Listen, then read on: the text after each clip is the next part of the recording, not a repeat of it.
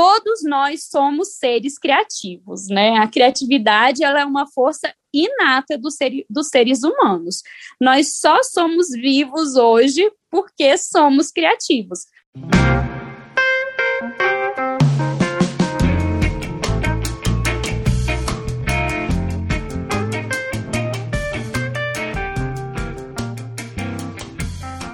Muitas pessoas se dedicam ao desenho e à pintura com o objetivo de se tornarem artistas em tempo integral. Mas muitas questões surgem durante o percurso. Meu nome é Emerson Ferrandini e eu ajudo artistas compartilhando histórias de outros artistas que estão trilhando o mesmo caminho. Você está ouvindo o Arte Academia Podcast, um bate-papo sobre pintura e desenho acompanhado de histórias inspiradoras contadas uma de cada vez.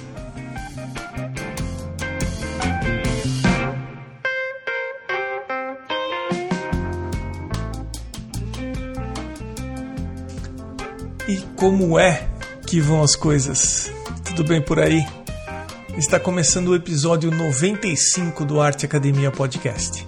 Isso mesmo, o 95 e o podcast vai atingir uma marca que precisa e vai ser comemorada sim. 100 episódios. Portanto, anote aí, dia 8 de junho, episódio comemorativo especialíssimo número 100 do Arte Academia Podcast. Vamos então direto para o bate-papo de hoje com a Isabela Stefan. Isabela, seja bem-vinda ao Arte Academia Podcast. Obrigada. Tô tentando descobrir de onde é esse sotaque aí seu. Nossa, o meu sotaque é bem misturado, né? Eu nasci em São Paulo, mas morei em vários lugares do Brasil, morei fora do Brasil, sou casada com um estrangeiro, é, e Brasília, onde eu vivo e onde eu passei a maior parte da minha vida, é uma grande salada mista de sotaques, então é difícil reconhecer mesmo. Eu fico mais confortável depois da sua resposta, porque eu estou começando a desenvolver uma certa assim habilidade para identificar alguns sotaques, sabe? Eu acho legal demais, eu acho um barato. Então você é paulistana?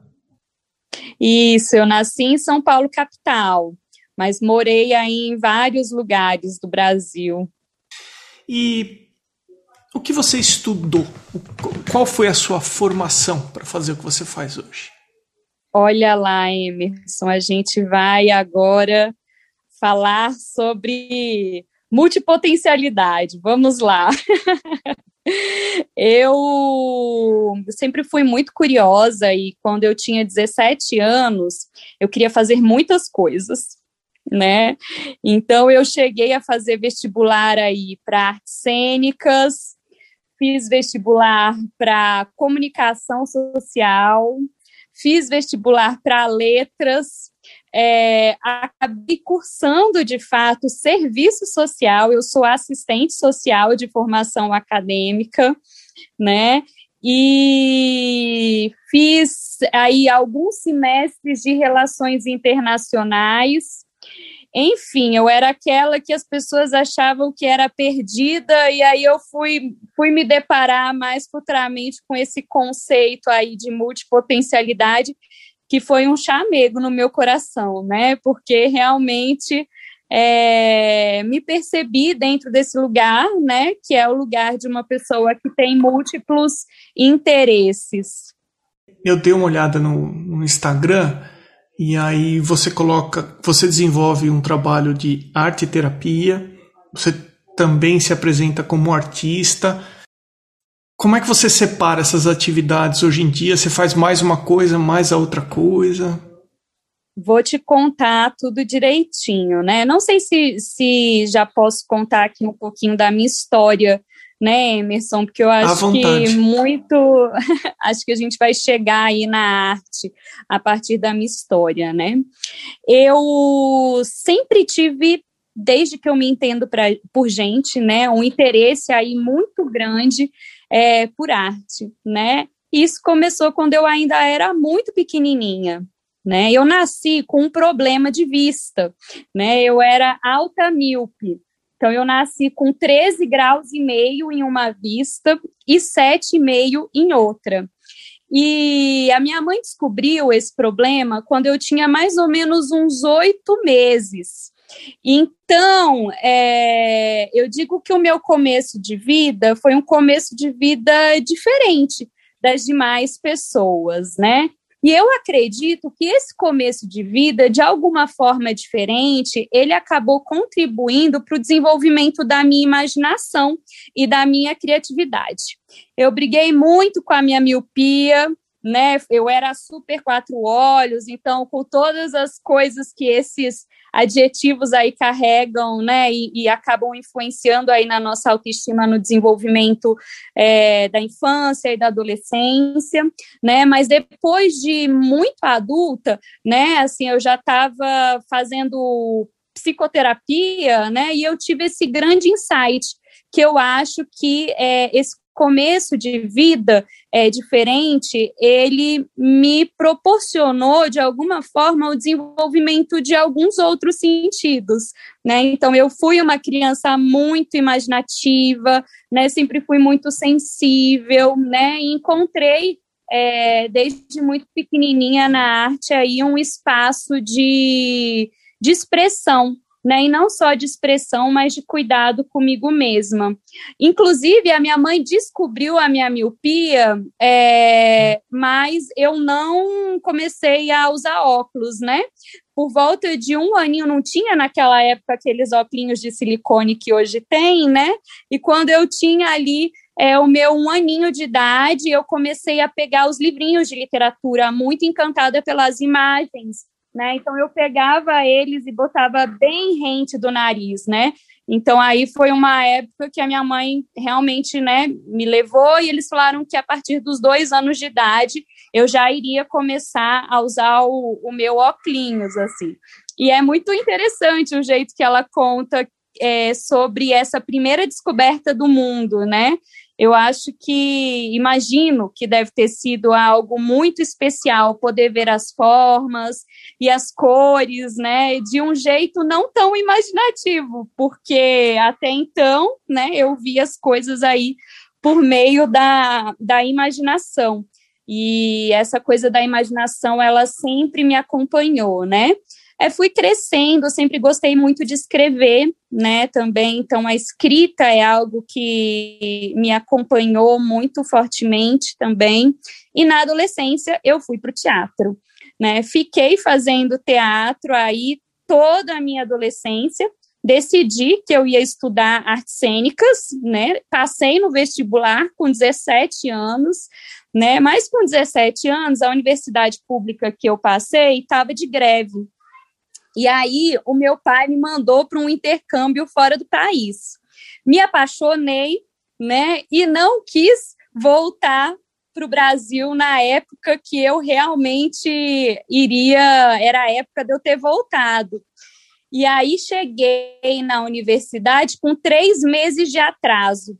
Quando eu cheguei na faculdade para minha primeira aula, a minha professora virou para mim e falou assim: Olha, minha filha, eu sinto muito, mas na minha matéria você já bombou, né? Não tem condições, você reprovou na minha matéria. E eu, virginiana, né, nunca tinha reprovado em nada na minha vida, né? Eu peguei e falei assim: arte? Quem disse que eu já gostei de arte na minha vida? Né? E eu então abandonei aí o meu caminho, né, com a arte, assim. Na infância eu, eu, eu fazia aula de, cheguei a fazer aula de pintura a óleo, com, eu tinha uma vizinha no andar de cima, e eram várias senhoras e eu criança, assim, com oito anos de idade, né, fazendo aula de pintura a óleo, eu amava. É, foi uma experiência muito gostosa. E sempre nos períodos em que eu me sentia mais triste ou precisava elaborar alguma questão interna, né, eu buscava a expressão como uma ferramenta de cuidado, né? Então eu gostava muito de fazer colagens. Então na adolescência eu eu estava sempre no meu quarto, né? Meu pai quando ele me mandava para o meu quarto, assim, ah, vai ficar no seu quarto, né? Para mim era um grande presente, né? Era o maior dos refúgios ficar no meu quarto ali no meio das minhas coisinhas de arte, criando né, e viajando ali com os meus pensamentos e sentimentos, né. É, eu acabei, então, indo fazer essa graduação em serviço social, né, sempre tive muito interesse por questões sociais também, né, e sou muito honrada por esse caminho que eu percorri aí no serviço social também. É, mas é, por um bom tempo eu fiquei afastada da arte, né? Eu casei, fui mãe, é, fui aí sucumbida por processos da vida adulta, né? E me afastei de uma forma muito forte da arte, né? E esse processo de afastamento me trouxe um distanciamento de mim mesma, né, nesse processo de distanciamento de mim, óbvios, começaram a surgir aí sintomas, né, e de sofrimento mesmo, né, ansiedade, tristeza, né, um sentimento de estar meio perdida. E quando eu fui fazer psicoterapia, né, mais tarde, é, fui para encontrei uma psicoterapeuta que era é, junguiana, né? Jung trabalha aí muito com a criatividade como é, uma função inata dos seres humanos e que nos auxilia aí no enfrentamento das nossas dificuldades. E ela também era arte terapeuta. Então foi no meu no consultório de psicoterapia que eu retomei o contato com a arte e foi assim, eu fico até arrepiada todas as vezes que eu conto essa história, assim, porque foi algo. Foi um renascimento, né? Foi como se eu tivesse é, retomando é, um contato comigo mesma, né? E aquilo me moveu de um jeito tão profundamente avassalador, né? Que eu fui estudar arte terapia junguiana né, me tornei aí arte terapeuta junguiana e também retomei o meu contato com a arte no dia a dia, voltei a pintar, a desenhar, comecei a criar as minhas ilustrações, criei a minha marca, que é a Eu Te Dou a Minha Paz, que conta muito sobre esse, esse processo aí do que, que eu quero né, levar para frente por meio tanto da minha arte, né, quanto do meu trabalho como arte terapeuta junguiana. Então, hoje em dia, voltando ali no comecinho da pergunta, você tem duas atividades, a de artista e de arte terapeuta. Hoje em dia eu tenho três atividades, Emerson, tenho três atividades, né? É, acabei de passar por um processo que vai me equilibrar mais, eu sou. Tudo isso aconteceu comigo sendo servidora pública na Secretaria de Saúde. Né? Eu, como assistente social, trabalho em um hospital público. Né? Agora, nessa pandemia, trabalho em uma unidade de pronto socorro hospitalar, assim, de um hospital público de uma comunidade. Já fazem 10 anos que eu estou nesse trabalho de servidora pública, né? É, e desde que eu retomei o contato com a arte, na época eu coordenava e atendia em um programa de atendimento a vítimas de violência. Trabalhava muito com saúde mental, né? E aí eu levei a arte para o hospital. Né? Então, eu comecei a atender crianças, adolescentes e mulheres vítimas de violência é, por meio né, da expressão criativa e da arte lá no hospital público mesmo que eu trabalhava. Né? Recentemente, é, na verdade, este mês, né, tem poucos dias, eu fiz a minha redução de carga horária no SUS, porque eu trabalhava 40 horas semanais no hospital, né, dava plantão de 10 horas de terça a sexta-feira e segunda, sábado e domingo eu trabalhava com arte e arte terapia, né? Agora estou caminhando a um, um lugar mais equilibrado, fiz a minha redução de carga horária lá no SUS para me dedicar mais, né? É, ter uma fazer uma divisão aí de espaço no qual eu tenho buscado, né? Encontrar espaço maior para arte terapia e a arte nesse entre arte, terapia e arte, né? Hoje eu tenho trabalhado mais assim, o que tem me trazido mais renda, né, principalmente, tem sido a arte terapia junguiana, né? Mas é, eu falo que seria muito hipócrita da minha parte abandonar aí exatamente o que me fez transbordar enquanto arte terapeuta, que é a minha própria expressão enquanto artista. Então eu sigo fazendo, sigo vendendo as minhas ilustrações, sigo fazendo encomendas, né, sob demanda, né? Então, continuo buscando manter esse espaço vivo na minha vida, ainda que de uma maneira. É... Todos os finais de semana eu pinto, Emerson, sabe? É, então, assim, eu diria que eu busco né, trabalhar com arte terapia de segunda a sexta, de manhã, né? De tarde eu vou para o hospital e é, nos finais de semana eu pinto. Né? A minha vida ela acontece é, junto a minha convivência com os meus filhos e com os meus amigos, ela, ela acaba acontecendo no meio da arte, né? Enquanto a arte está acontecendo, né? Uma coisa bem fluida mesmo. Eu queria aproveitar para te perguntar o que você viu, o que você enxergou quando você apresentou arte para essas pessoas que chegam no hospital vítima de violência? Olha, Emerson, é, foi um processo incrível, né? É, eu trabalhava ali e eu estudei por muito tempo, né? É, traumas, né? Então, situações de trauma. E até na minha monografia, né, em, nos meus estudos mesmo, eu entrei em contato com um grande especialista na área de resiliência, né, chamado Boris Cyrulnik.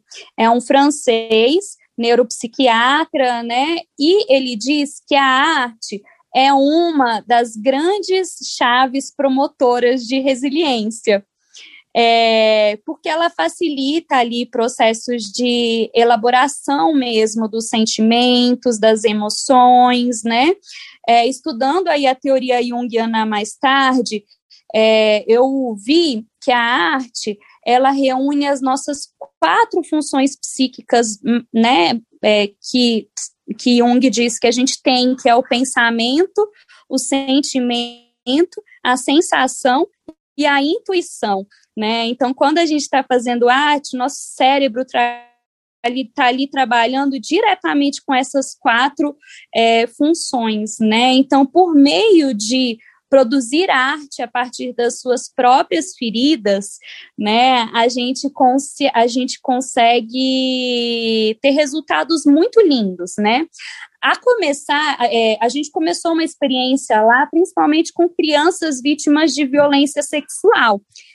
E essas crianças e as suas famílias tinham uma certa resistência para trazer essas crianças para o serviço, né? Ninguém queria ficar falando muito de violência.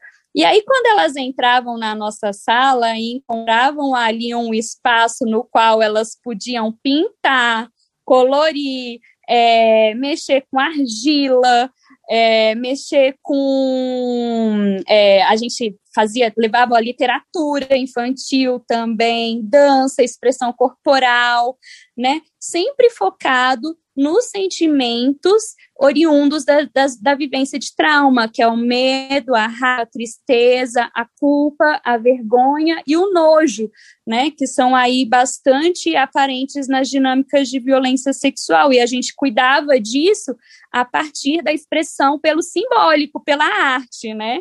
Então, assim, é, isso acabava se tornando prazeroso. Então, começa pelo fato de ter melhorado a adesão Né? Segundo, não só melhorava a adesão, como era um espaço que eles gostavam de ir. Né? É, ainda que a gente estivesse ali falando de coisas duras, essas crianças e adolescentes eles estavam fazendo isso com prazer, com leveza, né? E a gente, o nosso maior enfoque era na superação daquilo e não no trauma existente né, em si, assim. Então, é, melhora da autoestima, né, quando elas começavam a produzir algo, né, até o próprio diálogo com os pais, né, eu não sabia conversar muito bem, mas o desenho falava por mim, né, a expressão falava por mim o que, que eu estava sentindo ou o que, que eu queria, né, então, é, digo para você que foi uma experiência muito gostosa, né? Que foi inclusive premiada na época. Que legal. Parabéns, Isabela. Você falou o seguinte, você falou que a a arte é feita a partir das feridas. É, eu entendo que foi nesse caso especificamente, mas com base na tua experiência que você tem de estudo e de atuar com arte terapia e tirando isso do ambiente do hospital e levando isso para uma coisa mais global, você acha que a maioria de nós faz arte a partir das nossas feridas? Qual é a leitura que você faz em relação a o que faz a gente fazer arte? Olha, Emerson, eu vou te falar muito assim, a partir do meu lugar de atuação, né? É, eu não acho que a arte surja só das feridas, não. No consultório, por exemplo, de arte terapia, para as grandes celebrações, a gente também faz essas celebrações, né? É por meio da expressão da arte, né? Não acho que seja só desse lugar da ferida, não, acredito que nós somos muito mais do que a ferida que a gente carrega, né? E, e eu acho que a arte ela pode nascer de todos esses lugares, né? É, penso é, que a, a, nossa, o contato com a nossa criatividade, e aí buscando responder um pouco mais profundamente sobre isso, né? Eu, eu acredito que a nossa criatividade ela vem de um lugar que não é um lugar de doença, que é um lugar de saúde, que é o nosso self, né? O nosso centro sagrado de cura. É daí que eu acho que a é, criatividade ela emerge e ela vem trazer à tona né, uma ligação entre aspectos do nosso inconsciente com aspectos do nosso consciente, né? Então ela traz aí, facilita processos de elaboração de quem nós somos, para que a gente veio, né? E penso que a criatividade e a expressão pela arte, ela também pode ser uma grande força social, né? Assim, então visualizo a, a, a arte e a criatividade como espaço de, de muita potência, né? É, acho que nós somos muito mais do que as nossas feridas, mas as nossas feridas também fazem parte de nós, né? E quando a gente pensa que a arte vem desse self, desse lugar que é totalidade, né? Eu acho que ela pode vir de todos esses espaços. Algumas pessoas, elas não desenham ou não pintam na intensidade que poderiam por medo de errar. Ou então hum. tem outros que fazem, mas eles não mostram que eles produzem por medo de críticas.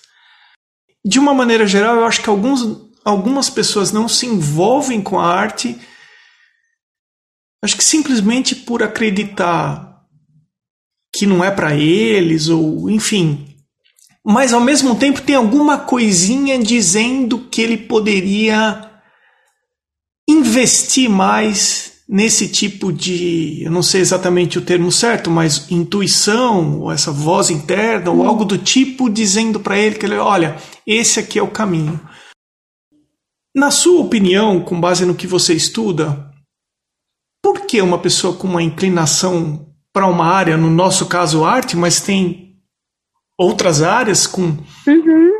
É, tem a pessoa que tem inclinação para engenharia, mas tem alguma coisa que a bloqueie para ir para aquela área, enfim. Por que, que uma pessoa que tem uma inclinação para a arte, ela não consegue, às vezes, se dedicar integralmente a isso? Ou. Uh, o, o que, que você acha que a gente poderia. que você poderia dizer para as pessoas que de repente se identificam com isso que eu falei? Para de alguma forma superar esse tipo de coisa ou mostrar mais o trabalho ou desenhar mais, pintar mais, fazer mais. Sim, nossa, Emerson, é muito legal essa pergunta que você trouxe, né? Inclusive porque já foi um lugar que eu estive, né? Assim, quando eu estava é, muito ligada à arte na minha adolescência, era muito mais ao teatro né? Então, assim, era a uma determinada forma de expressão. Eu não me imaginava uma pessoa que era capaz de pintar ou de desenhar, né? Então, eu posso falar isso até a partir da, da minha própria história, né? E com a arte terapia, né, na arte terapia, diferentemente de uma aula de arte, né, é uma, é uma confusão que muitas vezes é feito, é muito diferente. Né? Enquanto numa aula de arte a gente está muitas vezes interessado em aprender sobre as técnicas, né? sobre o uso dos materiais a partir de determinado ensinamento ou padrão, né? É muito mais ligado a esse lugar da educação mesmo.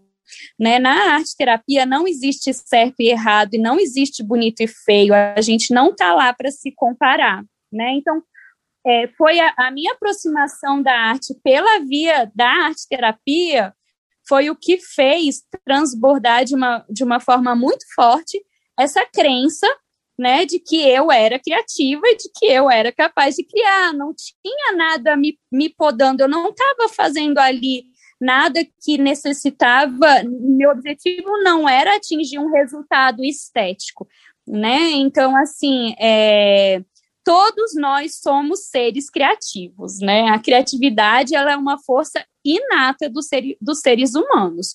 Nós só somos vivos hoje porque somos criativos.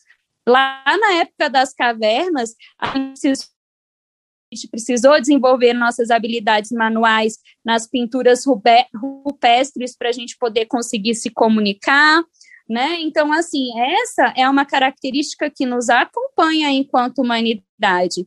E aí eu queria até, é, não sei se eu posso, mas já vou fazer, né, uma sugestão.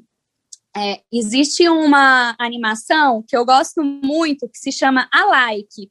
É, é uma animação é, que foi feita pela Fundación Godin, na Espanha, é, que é um instituto que estuda arte e criatividade, né? E esse instituto, ele fala que enquanto crianças, todos nós criamos. Né? A gente pinta, a gente desenha, a gente não quer saber se aquele desenho que a gente está fazendo está certo, está errado, se vai agradar ou se não vai agradar, né? A criança de dois aninhos toca uma música, ela começa a se saculejar assim, né? Não tem, é, não tem esse freio.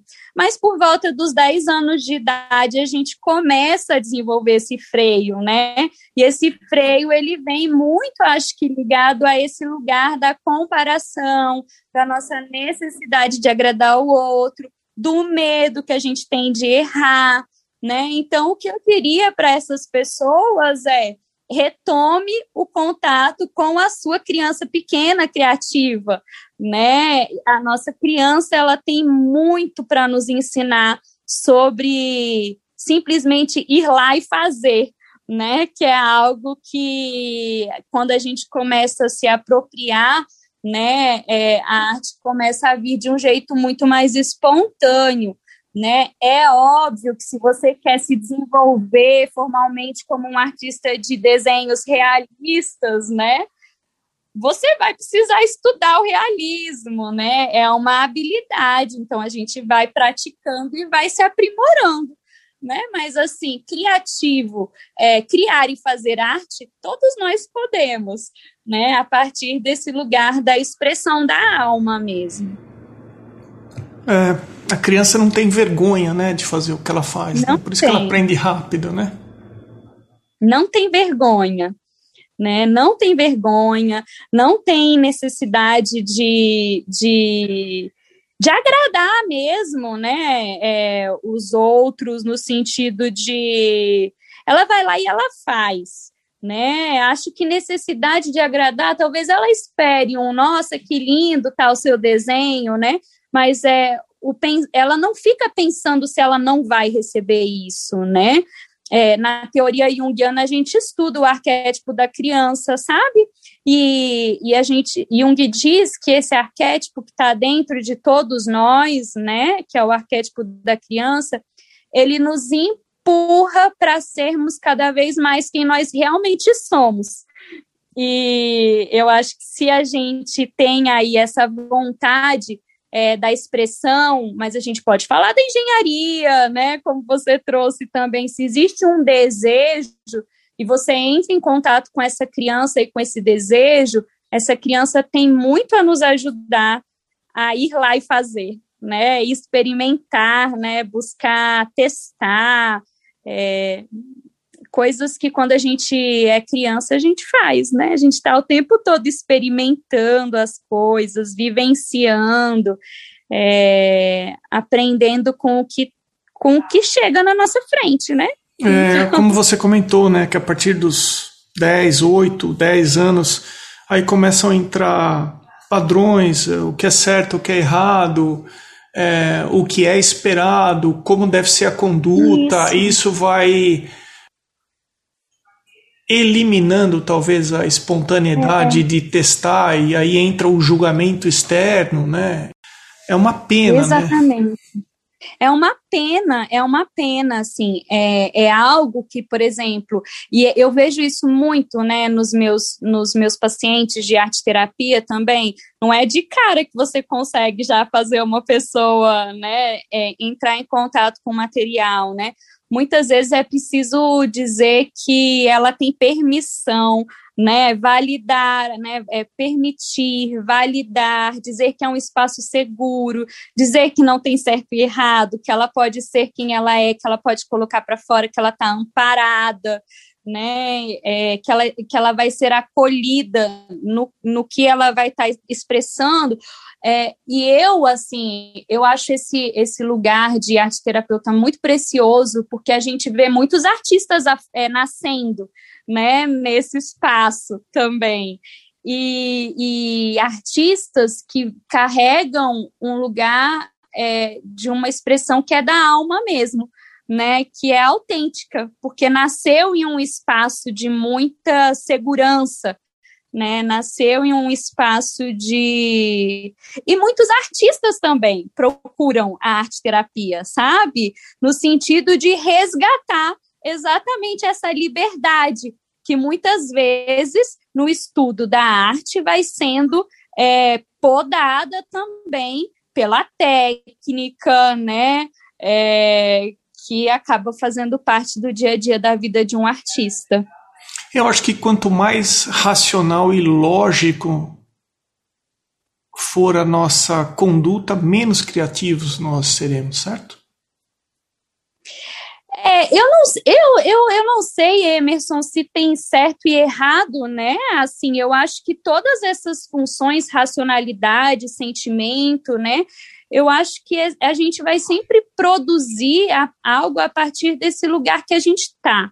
Né? Eu não acho que a racionalidade ela inviabilize, mas talvez ela limite né, a, a, a expressividade, né? Fico pensando, né, como seria um artista muito é, racional, talvez tenderia mais a obras mais realistas, né, na qual ele consegue ficar ali trabalhando com essa coisa do controle mesmo, sem dúvida nenhuma, é, da, e da precisão, né, é, que é algo aonde ele tem uma maior zona de conforto.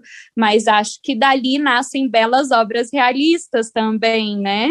Sim, é, não, o que, eu, o que eu quero dizer é que é, o racional ele acaba seguindo padrões. E uma vez que você passa a seguir padrões, você vai estreitando as, o, o seu leque de possibilidades e com isso você vai abafando, diríamos assim, a criatividade. Né? Exatamente. Né? A unilateralidade da racionalidade, sabe, Emerson? Eu penso assim, né?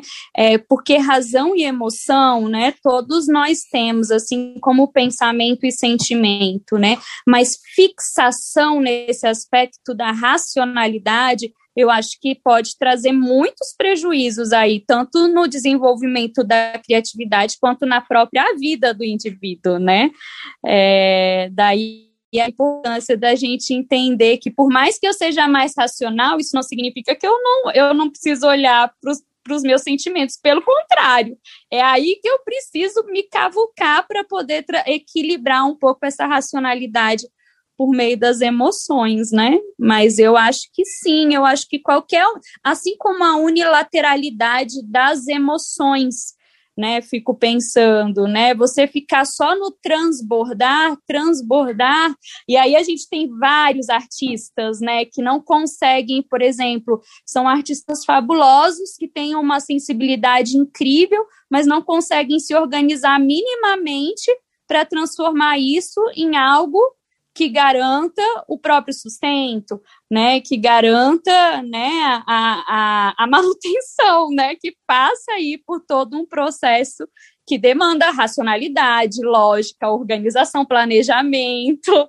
né, compreensão de dinheiro, né, coisas que às vezes também muitos artistas acabam, né, deixando de lado, assim. Você sabe que ouvindo você falar, me surgiu uma coisa em mente aqui.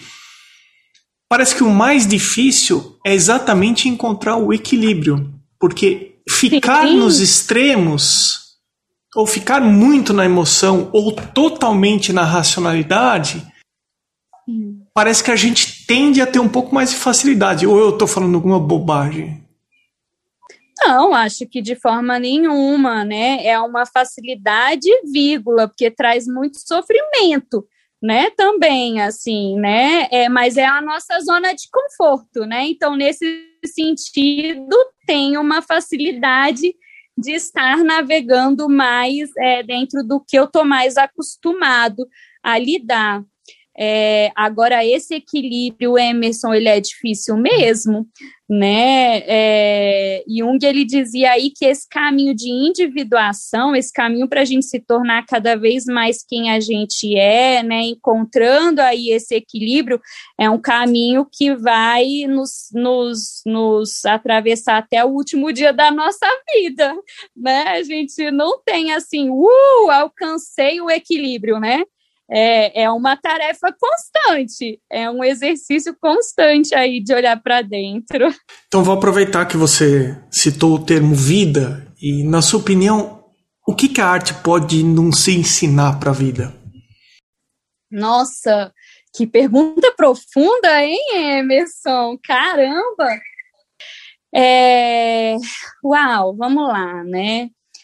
Bom, eu vou responder essa pergunta de uma forma muito pessoal, né? Vou falar a partir do meu do meu lugar, não de arte terapeuta, né, mas do meu lugar de Isabela mesmo, ser humano, né, de alma que sou, assim, né? É para mim a arte, ela me promove é, tantas coisas. Primeiro que eu acho que ela me aproxima de quem eu sou né, de quem eu realmente sou, assim, ao me expressar, eu consigo perceber coisas sobre mim mesma que eu não teria percebido se não fosse através é, da arte, né? Eu acho que a arte ela materializa aspectos aí do nosso do nosso desconhecido mesmo, do nosso inconsciente, fazendo com que esses conteúdos possam ser integrados mesmo, né, a nossa a nossa consciência, trazendo então um olhar é, para si mesmo muito mais inteiro, né, que vem trazer aí todas as nossas facetas de luz e também de sombra, né? Então, assim, se eu tô triste um dia e eu vou pintar, vai aparecer a tristeza na minha obra, né? Então, assim, eu vou poder olhar para essa tristeza, né? Eu vou poder dialogar com essa tristeza. É, se eu tô, é, se eu me encantei com uma figura da natureza e eu vou pintar isso, e isso é algo da minha consciência, né? Que eu tô vendo, eu tô visualizando, né? Então está no nível da consciência.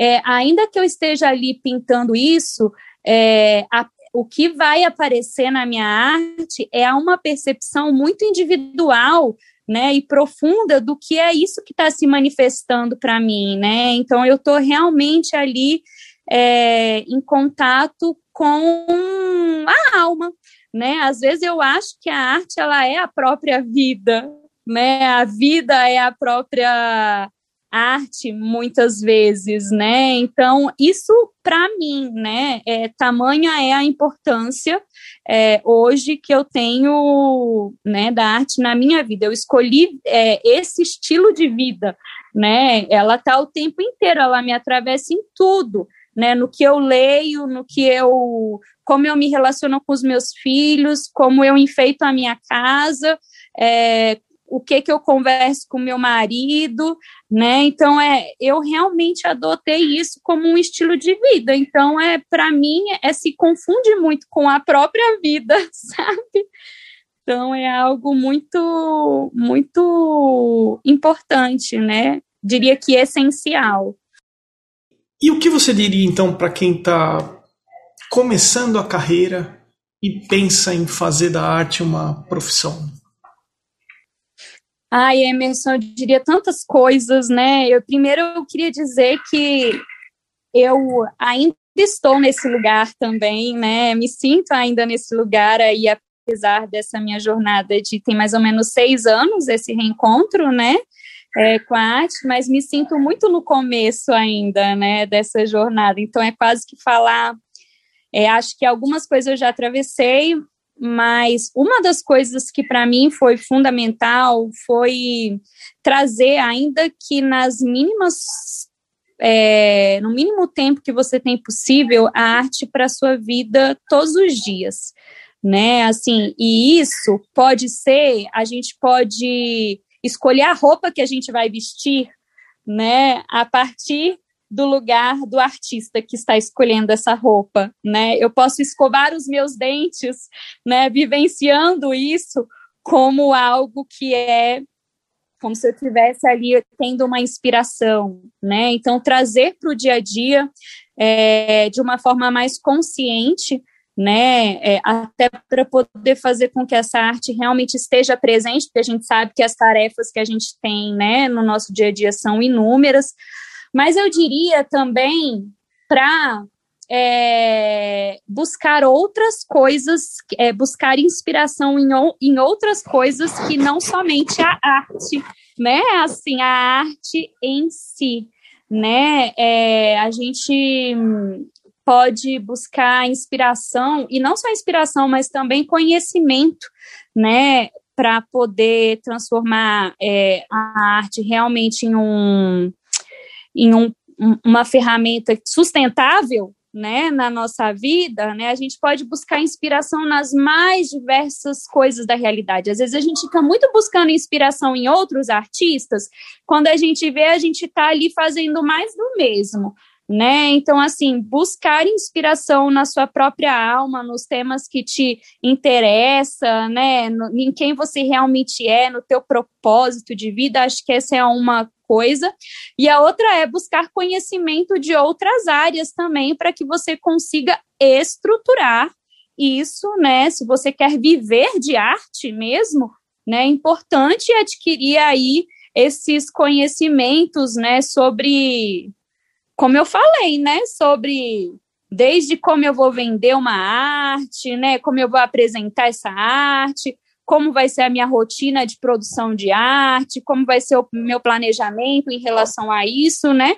E também para esse outro lugar do racional, entendendo que é, viver de arte é tão possível quanto é viver de qualquer outra coisa, mas demanda aí um conhecimento, né? E uma atuação que leve em conta né? Se você vamos falar que é um negócio, né? Tratar a arte também como um negócio, um meio que é tua manutenção de vida, vai depender você de entender de finanças, de planejamento, hoje em dia de so social media, de podcast, né, de redes sociais, de atendimento ao cliente, né, de tantas outras coisas que não é unicamente a própria arte. A vontade que a gente tem é de ficar só ali, né?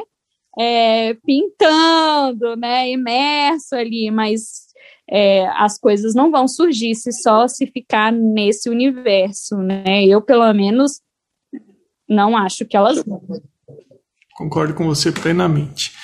Isabela, minha cara, nós estamos chegando no final da sua entrevista e eu queria comentar se tem algo que eu não perguntei que você gostaria de deixar gravado no seu episódio, que você julgue que é importante comentar para as pessoas. Ai, eu acho que tem tantas coisas, né? Eu, eu diria para todas as. Eu queria, assim, realmente deixar aí a minha mensagem para que todas as pessoas considerando-se artistas ou não, porque esse processo de se considerar artista também é um outro processo difícil, né? Eu me lembro no começo, quando foi difícil para mim dizer, eu falava, uai, mas eu não fiz uma faculdade de artes plásticas, né? Eu posso dizer que eu sou artista, né? Ou, né? Ou eu não posso, né? É, e aí, assim, o que eu diria para as pessoas é não perca o contato com a sua criança criativa, né? Busque sempre encontrá-la dentro de si, né? Se permita ser afetado por ela, né? Permita-se brincar de fazer arte também, né? Porque eu acho que muitas vezes é, nascem coisas lindíssimas desse processo é, de menos tensão, né? Menos tensão nesse lugar de se produzir algo para o outro ou de produzir algo é, que esteticamente atenda a um determinado padrão, né? Acho que a gente, eu diria para todas as pessoas criarem. Eu acredito muito, Emerson, que quando a gente é tocado pela arte, e eu não só acredito assim, não é uma crença, eu visualizei isso na minha vida, né? Isso aconteceu comigo. À medida que eu fui tocada pela arte, as pessoas ao meu redor, elas começaram a ser tocadas também, né? A arte, ela não passa transparente, né? Ela passa colorida, né? Então, assim, é, eu me lembro que a socialização dos meus filhos já foi do meu segundo filho já foi completamente diferente da socialização do meu primeiro filho, né? Ele começou, ele cresceu ali num ambiente de me ver produzindo arte, ele era automaticamente afetado por isso. A minha casa começou a ficar mais colorida. Meu marido descobriu a fotografia e começou a fotografar. Né? Pessoas que fizeram ensaios fotográficos com ele começaram a admirar a fotografia. Né? Então, é como se uma transformação que acontece em micro, ela fosse, então, virando algo muito amplo. E eu vejo muita potência nesses processos que começam com a gente mesmo. O nosso, eu acho que o nosso mundo, ele está ele tá precisando muito, muito desse olhar sensível diante da vida né? E a gente não precisa começar com coisas grandiosas, a gente pode começar com o nosso microcosmos, né? Influenciando aí no nosso microcosmos, a gente tem transformações que vão se alastrando mesmo num efeito dominó, né? Só que o efeito dominó parece que as pecinhas caem para baixo, era como se fosse um efeito dominó com elas subindo para cima, assim, né? Essa é a imagem que me veio subir para cima é ótimo, né? Mas enfim, é isso que deu para entender, assim, a mensagem que eu queria dizer. E Emerson, não sei se eu posso divulgar um pouquinho do meu trabalho. Fique também. absolutamente à vontade. Então, ótimo. Queria aproveitar, então, para convidar as pessoas, né, para acompanhar o trabalho que eu venho desenvolvendo. Né? Hoje em dia eu tenho duas, dois Instagrams. Um Instagram é o arroba eu te dou a minha paz, e o outro Instagram é o arroba atelier com R no final, ponto eu te dou a minha paz. Por que dois Instagrams? Porque eu senti necessidade de separar o meu trabalho como arte terapeuta do meu trabalho como artista. Estava sobrando muito pouco espaço no meu Instagram de arte terapia para eu divulgar a minha arte. Então eu decidi expandir para não para não ficar com tão pouquinho espaço, eu senti essa necessidade. E também queria convidar as pessoas para conhecerem o meu site, que é www.eutedouamiapaz.com.br. Lá eu divulgo é, experiências, né? Eu não só realizo atendimentos individuais, como arte terapeuta junguiana, e vendo no site também as minhas ilustrações e as minhas é, artes originais também, né? Como eu promovo experiências de aproximação é, para a arte, né? Dentro dessa perspectiva de que todos nós somos seres criativos. Então, eu tenho oficinas, eu tenho é, experiências criativas aí que buscam fazer essa interlocução entre arte e autoconhecimento. E lá no meu site tem todas as informações para quem se interessar por essa temática, que é aí para mim a minha grande bandeira, né, de que a arte ela é capaz de, de curar e de transformar. Eu acho que depois que eu descobri assim esse propósito e tudo ficou muito mais claro, né? Eu tenho buscado viver a minha vida aí com isso. Então queria fazer esse convite. Legal, Isabela. Você sabe que eu venho procurando diversificar as, os temas envolvendo arte que eu tenho trazido para o podcast. Uhum. É, porque assim, como é que eu posso falar para a pessoa que está estudando arte que ela precisa experimentar diferentes abordagens e eu ficar trazendo sempre o mesmo tipo de artista no podcast? Porque assim, quando você tem uma variedade, um leque maior, você pode passar a conhecer algo que você nunca ouviu falar. Sim. Você pode reforçar uma linha de pensamento que você não se identifica. Por outro lado, você pode reforçar algo que você realmente acredita. Eu posso estar enganado, mas você, eu acho que é apenas a segunda pessoa no podcast que abordou o tema arte terapia e foi de uma maneira um pouco mais direcionada mesmo. Então, eu quero agradecer você honestamente de você ter separado um tempinho aí para para atender o podcast. Foi muito legal, eu agradeço muito, imensamente. Me sinto lisonjeada de estar aqui. Que bacana. E eu vou falar para você o seguinte: ouvindo você falar, agora eu vou, agora é palpite, tá bom? Eu acho que tem alguma coisa de Nordeste aí no seu sotaque. Olha só, se for da alma, viu? Porque eu realmente adoro. Se eu pudesse ter nascido em algum lugar escolhido, eu teria nascido na Bahia. Mas não sei não. Aqui em Brasília dizem que é uma mistura de Nordeste com carioca, sabe? O sotaque de Brasília dizem que é uma mistura de Nordeste com carioca. Né? Então vai ver que tem mesmo. Eu vou continuar então estudando as especificidades dos sotaques, porque eu tô ficando assim, craque, mas ó, hoje foi realmente difícil, Isabela. Eu imagino. Não, e aqui em casa ainda tem o meu marido que é sueco, fala português, né? Mas fala português com sotaque sueco, né? Ele até fala muito bem, o sotaque é pouco. Então as pessoas perguntam para ele se ele é do sul do Brasil. E aí ele diz: Não, eu sou bem do norte, do norte da Europa. Isabela, parabéns, sucesso no seu trabalho, viu? Mais uma vez, obrigado de você ter atendido o podcast. Obrigada, viu, Emerson? Um abraço grande. Até. O Arte Academia Podcast possui uma campanha no site Apoia-se, apoia.se. Os apoiadores são importantíssimos para que esse projeto continue acontecendo. Eles foram até o arteacademia.com.br clicaram em podcast, depois em apoie o podcast. Os apoios são a partir de 10 reais mensais. Considere ser um apoiador também do Arte Academia Podcast.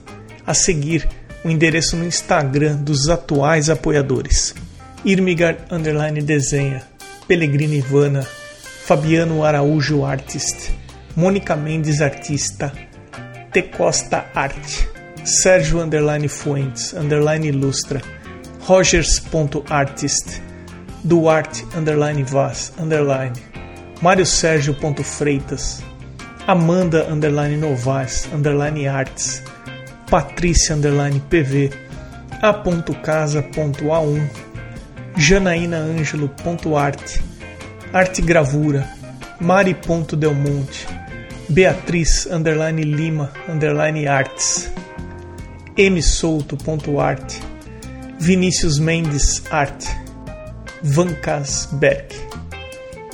Você pode também ser um apoiador anônimo e eu agradeço aos que optaram por apoiar dessa forma. Tem episódio novo do Arte Academia Podcast sempre às terças-feiras, às 21 horas e 21 minutos. E no próximo episódio. É uma luta diária, mas que a gente faz por prazer, porque se a gente tem o dom de traduzir um pensamento em formas visuais, a verdade é que tem que ser aproveitado de qualquer jeito. Eu sou o Emerson Ferrandini. Obrigado pela companhia e até o próximo episódio do Arte Academia Podcast.